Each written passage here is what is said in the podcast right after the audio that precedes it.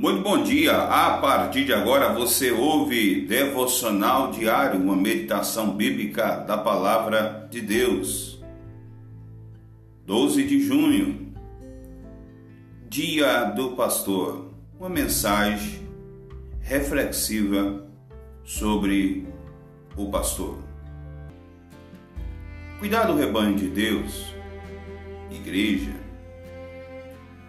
não é uma tarefa fácil por essa razão, ao longo dos anos, o próprio Deus tem vocacionado homens e mulheres para esse trabalho na igreja local. Por meio do profeta Jeremias, ele prometeu o seguinte: Dar-vos-ei pastores, segundo o meu coração, que vos apacentem com conhecimento e inteligência Além de constituir pastores segundo o coração de Deus, Deus ainda nos revela um texto de Provérbios 27, versículo 23 ao 27, a maneira que ele deseja que cuidemos das ovelhas do seu pastoreio. No versículo 23, o sábio destaca dois aspectos principais do trabalho pastoral. O primeiro é Procura conhecer o estado das tuas ovelhas.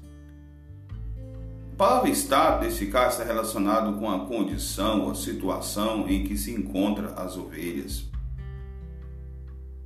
E se tratando de pessoas, se faz necessário avaliar periodicamente o estado espiritual, emocional e físico da membresia ou das ovelhas do Senhor.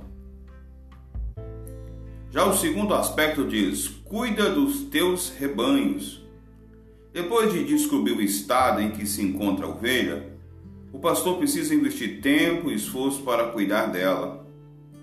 E o verbo cuidar no contexto pastoral tem o sentido de tratar, velar, atentar, reparar, pensar sobre, logicamente, sobre a ovelha. Está em vista um cuidado pessoal, uma a uma.